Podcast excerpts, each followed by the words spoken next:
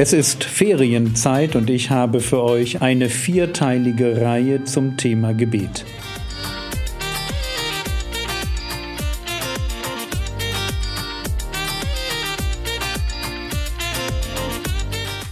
Theologie, die dich im Glauben wachsen lässt, Nachfolge praktisch, dein geistlicher Impuls für den Tag. Mein Name ist Jürgen Fischer und heute geht es ums Gebet. Früher gab es diese Bändchen. Gibt es die noch? What would Jesus do? WWJD? Ja, gibt es noch? Hey, das sind ja Sachen, die sterben nicht aus. Also, what would Jesus do ist hinter im Namen Jesu beten. Was hätte er getan? Wo, womit, wenn, wenn, ich, wenn ich bete und in seiner Autorität auftrete, wofür gibt er mir Autorität eigentlich im Gebet? Das ist im Namen Jesu beten. Und da merken wir schon, Eigenwille ist tatsächlich Gift für erhörliches Gebet. Es geht darum, dass wir nach seinem Willen bitten. Und das ist vielleicht am Anfang, wenn man so ins Gebetleben startet, muss man erstmal überlegen, was will Jesus eigentlich? Aha. Und die Lösung lautet, Bibel lesen. Ja, du musst erstmal schauen, was will er denn überhaupt? Ja, möchte Jesus, dass jeder Christ einen Sechser im Lotto hat? Vielleicht denkst du das am Anfang, weil du irgendwie davon überzeugt bist, dass wenn alle viel Geld hätten, wäre alles gut. Irgendwann stellst du fest, das war nicht die, die Strategie der ersten Christen. Oh, da war eher gut, wenn viele von den, von den Löwen gefressen wurden. Also dann betest du vielleicht nicht für den Sechser im Lotto. Übrigens, seht ihr sowas dann, wenn ihr in der Apostelgeschichte lest, da ist Verfolgung und, und man schaut sich an, wofür die Gemeinde betet. Und ihr werdet feststellen, sie betet gar nicht dafür, dass die Verfolgung aufhört. Das ist ganz spannend. Sie betet um Freimut, dass wir Zeugnis geben. Und sie betet darum, dass Gott Wunder tut, dass Menschen aufmerksam werden. Ist toll, oder? Wir hätten vielleicht gebetet, Herr, schenk uns, dass die Verfolgung aufhört. Die tun das nicht. Warum? Weil sie begriffen haben, es wäre nicht im Namen Jesu. Das wäre nicht das, was Jesus gebetet hätte. Das ist, wir werden die Verfolgung nicht los. Der Herr Jesus sagt, ihr werdet verfolgt werden. Ich sende euch wie Schafe mitten unter Wölfe.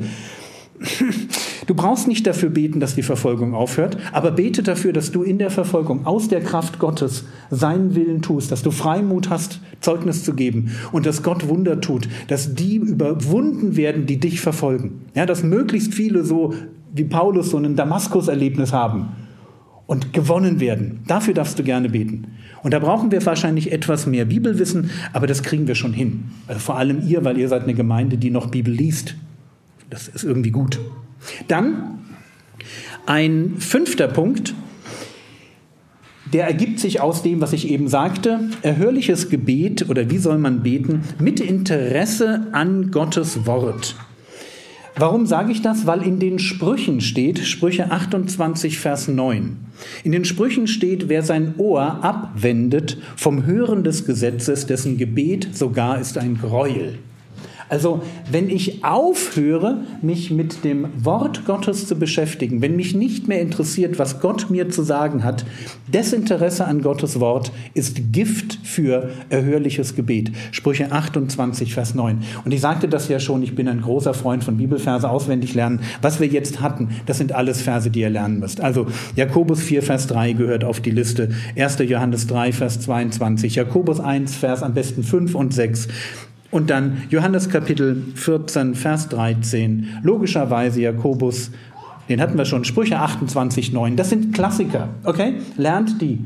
Weil wenn ihr sie lernt, dann werdet ihr an der Stelle euch darüber weiter Gedanken machen.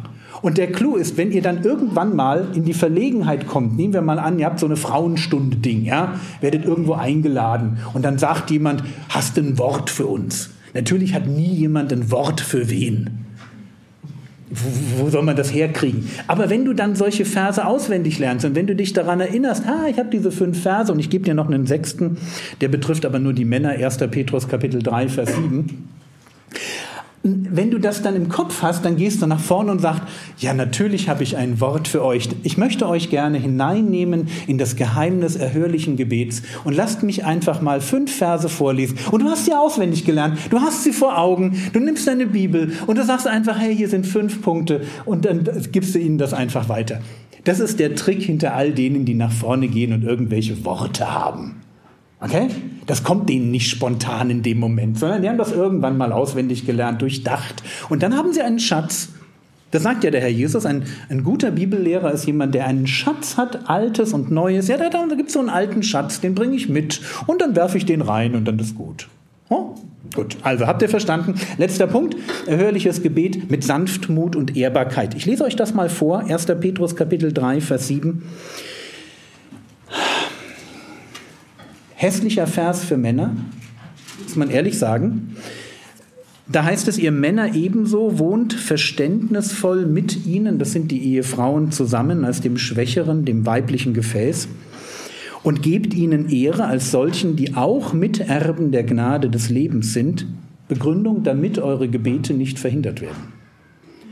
So, hier steht, dass Lieblosigkeit im Umgang mit meinem Ehepartner, es wird von der Seite der, der, Männer aus formuliert.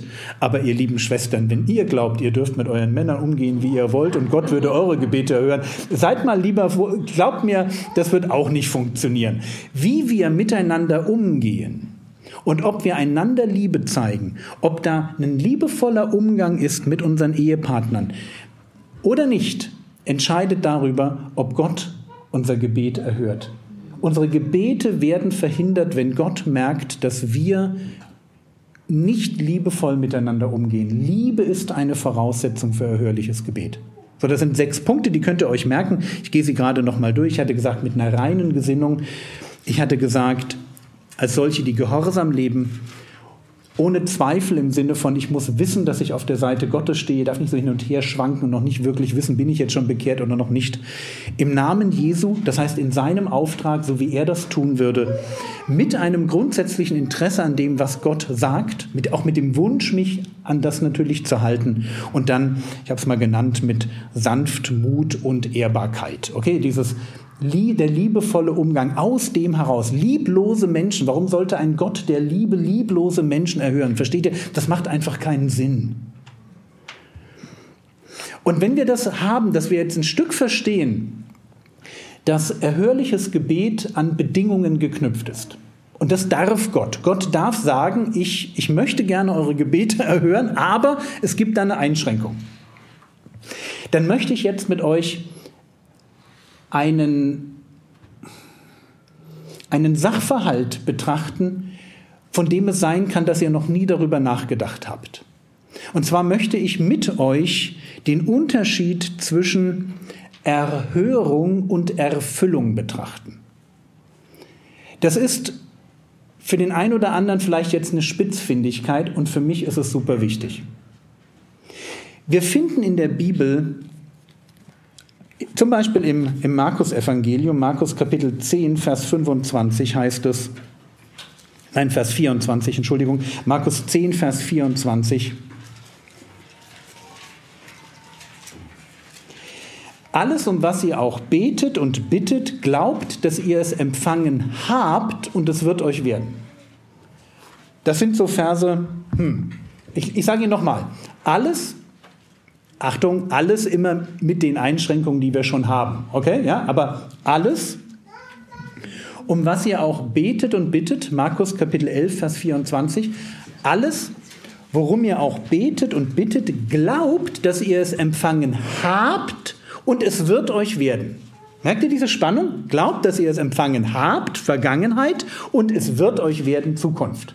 Das ist so eine ganz komische Formulierung. Ich glaube, dass jeder beim Bibellesen, der das erste Mal darauf stößt, so ein bisschen sagt, hä, muss ich später nochmal drüber nachdenken.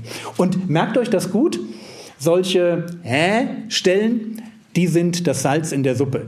Sucht euch so viele Hä-Stellen wie möglich. Ich kann euch das nur dringend raten. Es sind die Punkte, wo, wo man tiefer ins Wort einsteigt. Man muss die nicht gleich erklärt bekommen. Und es ist auch wichtig, dass vor lauter Hä-Stellen man nicht aufhört, Bibel zu lesen, weil man denkt, ich verstehe ja gar nichts. Stimmt nicht. Du verstehst viel mehr, als du denkst.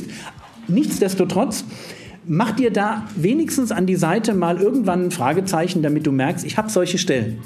Und jetzt möchte ich mit euch etwas Wildes tun. Ich möchte mit euch in Daniel einsteigen. Daniel Kapitel 10. Schlagt mit mir das mal bitte auf. Daniel Kapitel 10. Altes Testament.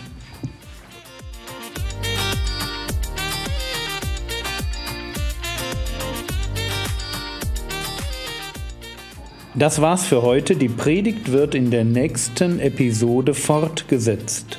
Der Herr segne dich, erfahre seine Gnade und lebe in seinem Frieden. Amen.